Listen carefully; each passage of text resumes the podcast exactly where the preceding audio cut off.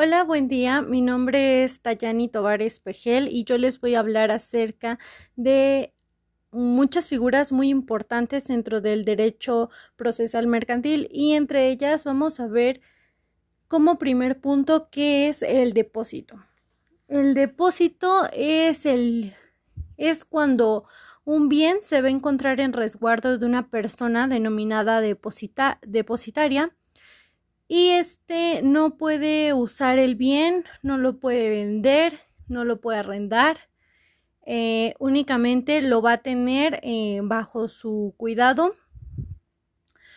Eh, esto pues con el fin de alejarlo de alguna controversia.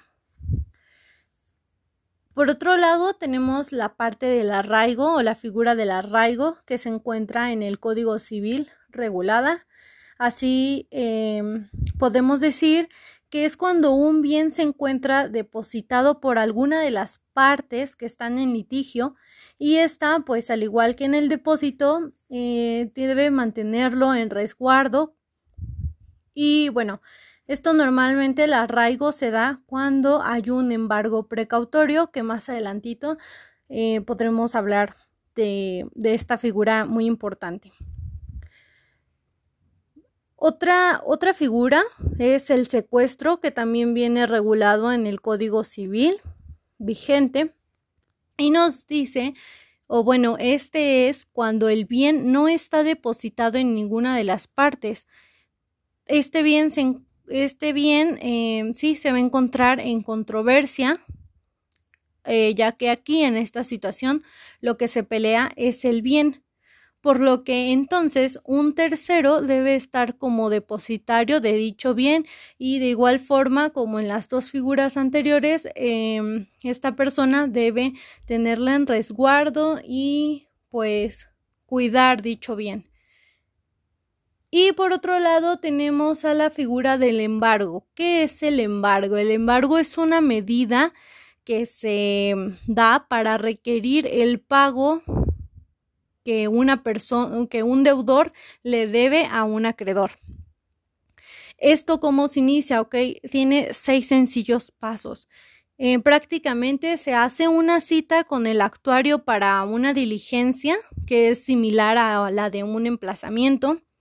En la diligencia se realiza el requerimiento del pago, se le da la oportunidad a la parte deudora de que pues pague antes de que se le embarguen bienes. Si la parte deudora o el demandado no lo hace, deberá entonces señalar bienes para que sean estos embargados en caso de que el demandado diga no, este yo no yo no voy a señalar bienes, bueno, este derecho pasa al acreedor. Entonces el acreedor tendrá la oportunidad de designar bienes que tenga el deudor. Posteriormente, se debe asignar a un depositario. Esto entra pues en las figuras que vimos anteriormente para que los bienes se queden en resguardo mediante o bueno, durante el proceso del, del juicio. Entonces, después de esto, se van a retirar los bienes embargados y se los llevan al depositario y para que posteriormente se realice un avalúo de dichos bienes. Por último, tenemos la sentencia. En la sentencia se lleva el remate. ¿El remate cómo se va a dar? El remate es cuando, em, pues cuando existe esta venta de los bienes que fueron retenidos o embargados con el avalúo que cada parte exhibió para el porcentaje que pues se adeuda.